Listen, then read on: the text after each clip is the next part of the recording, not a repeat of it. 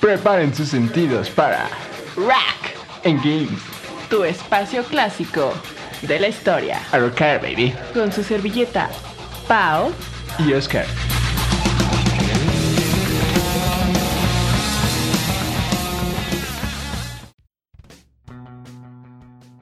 Buenas noches, mis queridos muchachones y muchachones. Muchachones, muchachón. Tenemos su amigo el Oscar El Boniface. Guapo Boniface. con nuestra queridísima, bella y sensual Paola Shin. ¿Cómo estás, Paola? Shin? Muy feliz, eh, fíjate, ya se va a acabar el semestre para quienes sigan en la escuelita. Pero yo estoy siempre feliz dándole con todas estas bandas del Rack Games, amigos. Todo para ustedes. Muy bien, mi querida Pau. Muy buena presentación, muy ingeniosa. Ya lo sé, ya lo sé. El día de hoy les traemos la poderosa banda de Rage Against the Machine. Rage Against the Machine. Poderoso Tom Morello. Y en la parte de videojuegos, un poquito de Super Mario 64. El poderoso Super Mario 64. Vamos a darle, mis ¿Ya? queridos. Ahora. Ya estoy. Zacarías de la Rocha. Zacarías Manuel de la Rocha. Poderoso Guapo. cantante hip Hermoso. hopero, rapero de la banda poderosa Rage Against the Machine, junto con el poderoso Pelonchas de Tom Morella. el Pelonchas. Creo que desde que yo lo conozco es, es pelón. ¿No, mi querido Pau? No sé. Con su gorrita. Pero poderosísimo, con ese poderoso sonido que le saca a sus guitarras. Ese muchacho graduado de Harvard, creo. ¿Cómo ves, mi querida Pau? ¿Qué opinas de esta poderosa banda? Me caen muy bien, fíjate. La verdad es que desde que no, no es necesario ni siquiera escuchar la historia de la banda para que con que escuches unas que dos, tres canciones digas esto es rebeldía, esto es anarquismo, esto Rock de es- protesta. Esto es protesta total, o sea, se les nota muy, muy, muy intenso en, en- en la forma en la que cantan. Luego ya te metes a letras de las canciones y es como de, oh por Dios, entonces le pegaron súper bien este estilo pues de protesta, que tú dirás, bueno, tal vez es como la típica pro- protesta de, ah, soy malo y soy adolescente. Pues no, amigos, o sea, tú en serio métanse a investigar, ahorita les vamos a contar un poco y me encanta que no no es una banda que lo haya hecho por moda. De que Ay, vamos a hacernos los malos de la protesta. No, o sea, en verdad cada uno de sus miembros, sobre todo el Zack, el Zack y el Tom Morello se han visto involucrados en muchas protestas y polémicas. Han sido censurados, han, o sea, involucrado en muchos movimientos sociales y es lo que me encanta de ellos, son super trues. ¿Tú qué opinas? En efecto, mi querida Pau, super tris. Estos muchachos comenzaron en el 91, ¿eh? Uh, cuando yo era joven. Y sí, creo que yo recuerdo haber visto. Hay un video en YouTube de su primer, como su primer concierto que están tocando así en la calle, que nadie los conoce. Y, y pocos ahí, se quedan pocos, pero a los que se quedan ahí sí ven que le están echando ganas. Desde ese primer concierto se ve que le están echando muchas ganas. Pues sí, querida. Pues sí, hijo. Para de repente ya tocar en lugares super gigantes, tipo. Coachella o otros de esos lugares. Justísimo, justísimo. Formada por Zacarías de la Rocha, Y Tom Morello. Tomás Morelo, Que es muy chistoso porque se conocen cuando son jovencitos. Tim Bueno. Comerford, Sí, con Tim Comerford, o sea, Zack y Tim se conocen de jovencitos cuando le enseña Zack a, a Tim a robar comida de la cafetería y hacen como compis. y Brad Wilk. Ese creo que grabó el, el 13 de Black Sabbath en la batería. Ese muchacho. Probablemente, probablemente. Los cuatro unos musicazos. Bajista poderoso, Guapos, baterista hermosos. poderoso. ¿Cómo ves, mi querida Pau? Pues sí, pues sí, ¿qué te digo? Pues se juntan, se forman, se... yo nunca he entendido, se me sorprendente como de repente, pues en la historia de las bandas es como, ah, nos conocimos, nos juntamos, comenzamos a tocar y ¡pum! ¡Pum! Justo, o sea, tocan su primer como concierto ahí en el garage Y da la coincidencia que hubo un cazatalentos y André, sorpresa. Siguiente, corte A, Lola Palusa, en Los Ángeles, California, que no es cualquier festival. Y ahí, de ahí, de ahí, de ahí para Real, como podrían, de ahí para el Real. ¿Cómo? Interesante anécdota, mi querida Pau. De ahí para real. Frasecita, ¿sí? Frase norteña. Frasecitas, tú sí te sacas tus frasecitas, mi querida Pau. Pues son una banda que, estilo rap, rock, rap, Rap metal, funk metal, metal rock, hip hop. Muy extraño. Sí, es una banda que pues mezcla todo lo del rock pesado, pero a la vez Zacarías de la Rocha pues le rapea, hip hopea. Es algo muy innovador para esa época. Creo que de los pioneros que empezaron así con hip hop este rock fue el Aerosmith con la de Rock This Way, ¿no? ¿O cuál era? No sé, tú sabes. No me acuerdo cuál es la canción, pero sí, ellos empezaron con ese tipo de género. Pero llegó Rage a rapearle en, en el Rage Against the Machine, en el rock, en los 90, perdón. ¿Cómo ves, mi querido Pau? Muy interesante, muy interesante. Y fíjate que cuando empiezan la gira, ya en el 92, imagínate, te formas en un año y al siguiente ya estás de gira. Bien padre. Y desde ese momento se vio, o sea, se empieza a ver las acciones de los integrantes, sobre todo del SAC, como les digo. Eh, el SAC por aquí ya se empieza a ver involucrado con, en México con el Ejército Zapatista de Liberación Nacional. De hecho, creo que hay un documental donde ahí lo entrevistan y él se mete mucho a este proceso. Eh, el video, su primer video de Free Jump, con escenas muy, muy buenas. No sé si es el que, es el que viste tú, pero total que lo pasan por MTV. Se convierte en el video number one de acá de Estados Unidos.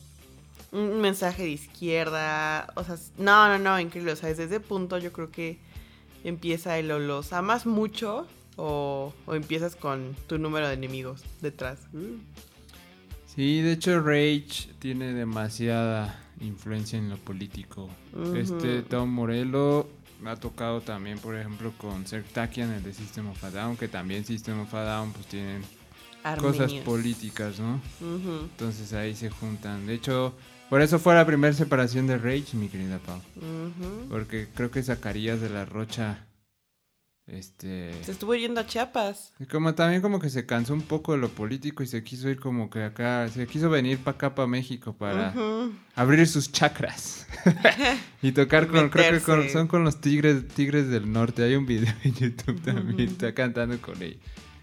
Y este, y por eso se formó Au- Audioslave, porque Tom Morello y los demás querían seguir, y fue que llegó Chris Cornell, pero pasó lo de Chris Cornell, pues todas esas cosas, mi querida Pau. No, no, pues por aquí sale, fíjate, que la canción de Bulls on Parade. Creo que es. Pero espérate, ¿qué discos son los que, que tenemos? ¿Cómo que ya directo al Bulls on Es Parade? que yo te- A los, a los toros Yo del te quería contar que ya había salido. El primero, obvio, álbum homónimo, como le dicen, se llamó Rage Against the Machine. Evil Empire también es muy bueno. Le siguió The Battle of Los Angeles y Renegades. ¿Cuál es tu favorito? Cuenta. Pues el primerísimo, mi querida Pau. El primerísimo. ¿Por Es que haz de cuenta que no tengo nada en contra, o sea, me gusta mucho Rage, y, pero son también un poquito criticados de que todas sus canciones se parecen. Porque como es rock y todo y lo protesta hip-hopea, y ajá, ah, ajá. entonces como que tienen lo mismo. Entonces como que el primero como fue muy diferente a todo lo demás, pues a todo el mundo le gustó y pues ya los que siguen. Pero no dejan de tener canciones muy polémicas. Ah, claro que sí. Y es que este primer disco, también las portadas son, amigos. Este tiene una portada de una fotografía en la calle de Saigon, por allá, países orientales, donde muestra el momento en que un monje budista, Ah, la del monje quemándose. la del monje quemándose como protesta al maltrato de su comunidad de, de rel- pues, religiosa, pues se inmoló. Literal, él se suicidó, se quedó ahí quemándose. Así es la protesta contra el presidente de Vietnam del Sur y se tomó la fotografía. La verdad es que es muy muy fuerte la fotografía, amigos. Y la ponen de portada del disco. No, no, no, la verdad es que está está wow, wow, amigos. Y justo ahí vienen la can- las canciones más conocidas, creo yo. Killing in the Name of... Dun, dun, dun, ¿Eh? Chéquense.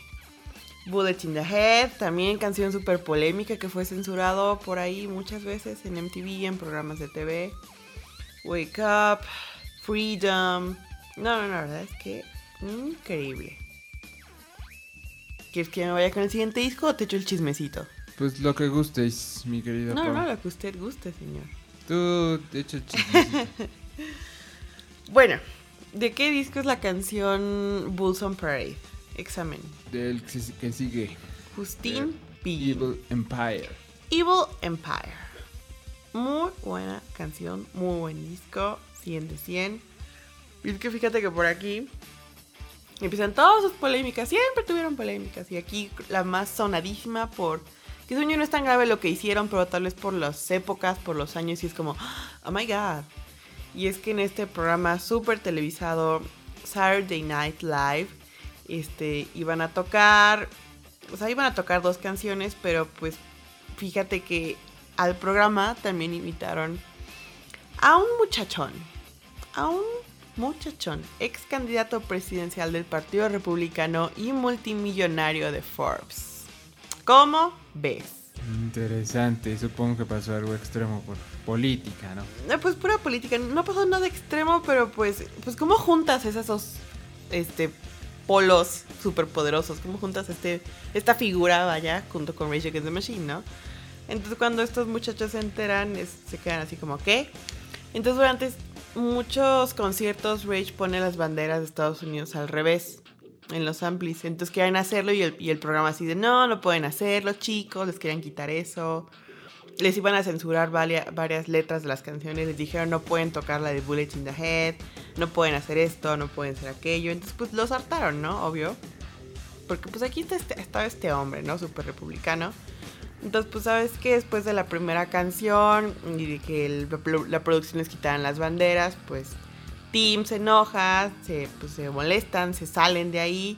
Y simplemente fue al vestidor de este multimillonario, le rompió unas cosas y pues ya lo sacan. O sea, no es un escándalo, no hicieron nada grave así, pero esto provoca que fueran censurados para siempre, así de, "Ah, no pueden volver aquí, adiós papá. Sí, hay varios censurados de esos programas. Ay, pero, pues, Ay, la verdad, ya quién ve tele en estas épocas, ¿no? el Para eso tenemos Netflix. justo, justo. Pues ya siguen yéndose de gira, jijiji. Ah, pero ¿qué canciones te gustan de Evil Empire? No te pregunté una vez. Eh, The Evil Empire, pues, Bulls on Parade, mi querida Pau. No, no, aparte de Bulls Empire. Mm. Aparte de Bulls on Parade, mi querida Pau.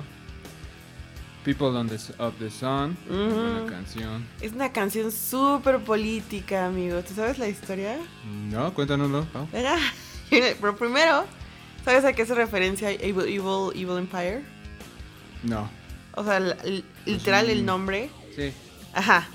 Este es como... Imperio malvado. como se le denominaba la- a la Unión Soviética durante el gobierno de Ronald Reagan, que también ese hombre hubo, ay, no, qué chismes aquí amigos, hubo un intento, vétanse a ver el intento de asesinato de este hombre, así se le denominaba la Unión Soviética, entonces pues era el Evil Empire y pues de aquí se lo agarraron. Pero ahora hablando de People of the Sun, es justo lo que yo te mencionaba del ejército zapatista. Es este sencillo que lanza cuando este Satch, bueno, se separan y es que se la pasó en Chiapas. Entonces escribe la canción después de vivírsela en Chiapas, este, según que se habían separado, pero pues no, simplemente se fue a quedar a su rol. Se mete con el ejército zapatista, se mete, se hace un video, hace un documental, te digo. Eh, hay, hay unas referencias en la canción a la que de Tenochtitlán, bla, bla, bla, todo este movimiento. Entonces, People of the Sun habla de esto, de la gente del movimiento zapatista. ¿no? Muy bonito, muy bonito, muy bello. Y de aquí, pues justo la que dices, ¿no? Bu- Bulls on Parade. Bulls on Parade. Perfecto. Muy polémicas sus canciones, mi querida Pau. Ujú. Ahora sí que, no sé, a mí me gusta mucho Rage por sus riffs principalmente. Porque ya temas políticos son muy, no sé, o sea, sí me, no me cae bien No me ca- el gobierno. Pero también como ponerse también en contra, como que es lo mismo, no son los mismos, es lo mismo. Estás en contra estás a favor. Súper en contra, no sé, no sé cómo lo ves tú, pero no vamos a hablar de política. Es que meterte con política es un show, amigos. Sí, es un show. Eh, aquí lo principal, lo que a mí me gusta, es también, por ejemplo, los solos de Tom Morello. Son toda una cosa extrema. Ya, te- ya que tenemos solos donde desconecta el cable y empieza a pegarse en la manita, combinado con el whammy, un pedal todo lo que Ah, A le guau, gusta guau. mucho. No, sí, ¿No? Es, otro, es otro pedal que altera la- las notas muy extremas. Ah, ya lo habíamos comentado. como, Sí, sí, sí. No sé qué canción del Un álbum. montón de, solos de Tom Morello Ujú. usa el Whammy. También con Audioslave lo usó mucho. Por ejemplo, en Audioslave tiene una canción. ¿Ahí cómo se llama? Show Me How to Live, creo. Donde tiene un solo de una sola nota donde está. Ese solo me da mucha risa.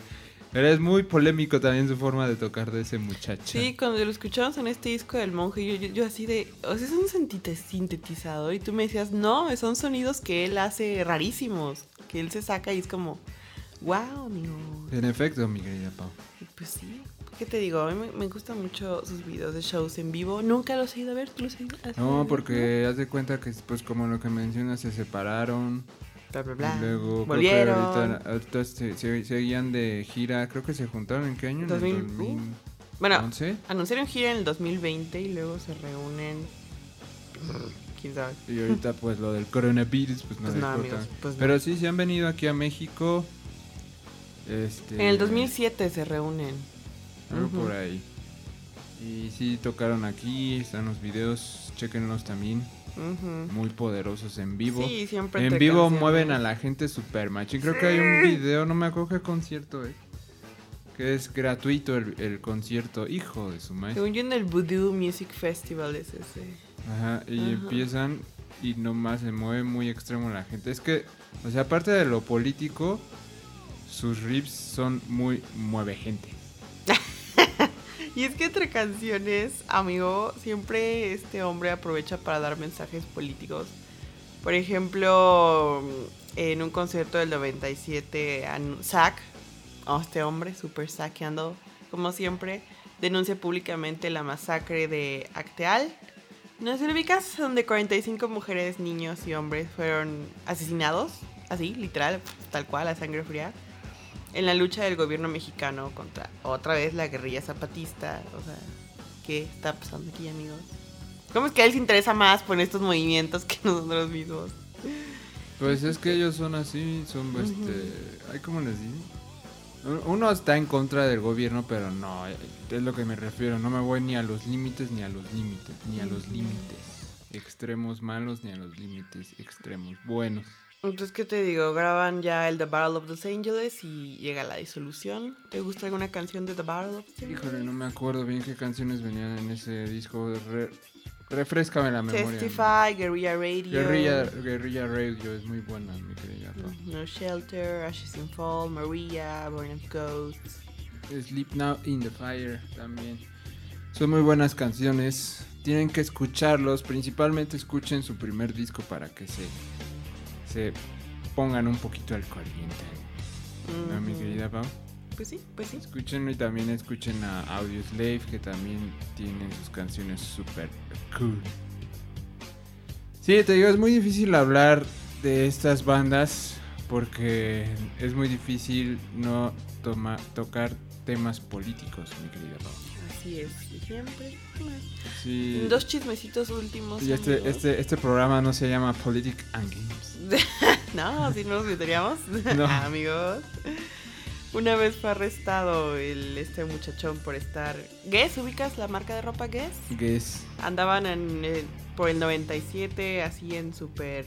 Pues siempre todas estas compañías de textiles y de fast fashion han dado en polémicas porque explotan a trabajadores con paga mínima para ellos hacerse. Hay uno muy bueno de Sara, sobre todo de las pieles de animales. Entonces, pues por estar ahí, Tom Morello fue arrestado por estar en protesta. Luego en Lollapalooza, no sé si ubicas la PMRC, es un comité que quería regular las letras de las canciones que, para que no hablaran sobre drogas, sexo, violencia. Entonces ellos se desnudaron en el escenario y se pintaron estas letras y ahí estuvieron 10 minutos. Cosas así, amigos, muy, muy increíble. Sí hacen cosas muy extremas estos muchachones. Pero pues bueno, ya le dejamos, ¿no? Ah, pasemos.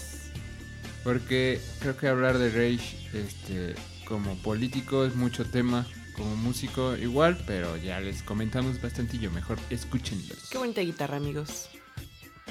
Mi querida Pau, voy a hablarles un poquito rápido del videojuego Super Mario 64. Mi querida Pau. Tenemos que unos cuatro minutillos, nada más. ¿Cómo ves, mi querida Pau? ¿Cómo ves ese videojuego? Pues muy difícil para mí, amigos. muy increíble, muy, muy bien hecho. Se lo respeto. Increíble a los creadores. Me encanta ver los glitches, así, de los fast. Sí, pues en esa época había más glitches en los videojuegos. Ajá, y me gusta ver cómo lo juegas porque yo, para mí, muy difícil, amigos. El primer Mario en 3D, en efecto, cuando salió fue un boomsazo. Imagínate, veías a Mario así en 2D y de repente, boom, bien gordito en, Gordito. en 3D, ya más real. La jugabilidad estaba excelente para esa época, con el mando del 64. Para salvar a la princesa recolectando las 120 estrellas, mi derrotando a queridísima Bowser. Pau. Y lo que más me gustaba, me acuerdo, era cómo te metías a los cuadros Ay, sí. para, me- para irte a los mundos. Y cada mundo tenía 6 estrellas, creo. Uh, Que yo me acuerdo al principio, yo no, como que no le tomaba importancia y solo lo, solo pasaba como dos estrellas y ya me iba al que sigue. Y así de repente ya no podía abrir puertas porque necesitaba más estrella. Entonces no entendía que había que regresarse. estrellas secretas y Hay bastantes historias, es- estrellas Ay, no. secretas. Un juego que ya, ya, si ya, lo, si ya lo juegas en esta época, pues ya le entiendes un poco más. Creo que menos tú, mi querida. Yo solo tiro al pingüinito por el vacío. La típica historia del pingüinito que lo tiramos al vacío. ¿Cómo ves, mi querida Muy Pau? divertido, bellísimo. Ahorita es rápido, pero ya en el siguiente programa hablaremos más de la historia de este videojuego icónico del 64. También el soundtrack de ese juego es muy bueno, mi querida Pau. Los niveles, los malos, la forma de matar a Bowser, que lo tienes que agarrar de la cola y aventarle a las bombas. Muy único también, mi querida Pau. Pero pues, creo que se nos acaba el programa, mi querida Pau. No, Solo fue un poquitín para es que les ahí lanzamos el anzuelo y ya. Les lanzamos. Aquí la tentación, la carne. Vayan investigando ese videojuego. Porque en el próximo episodio. Sí, porque creo que hasta hace poco siguen investigando ese videojuego No, así a fondo porque tiene muchos secretos, mi querida Pau. Y había uno de que estaba Luigi, pero a la mera hora ah, no. sí, hay super Que hay una estrella en medio que no sé. Investíguenlo. Vámonos, mi querida Pau. Vámonos. Escúchanos. Los amo. Buenas noches. Besitos. Tomen agua. Buenos días. Hidrátense. Hasta luego. Vámonos.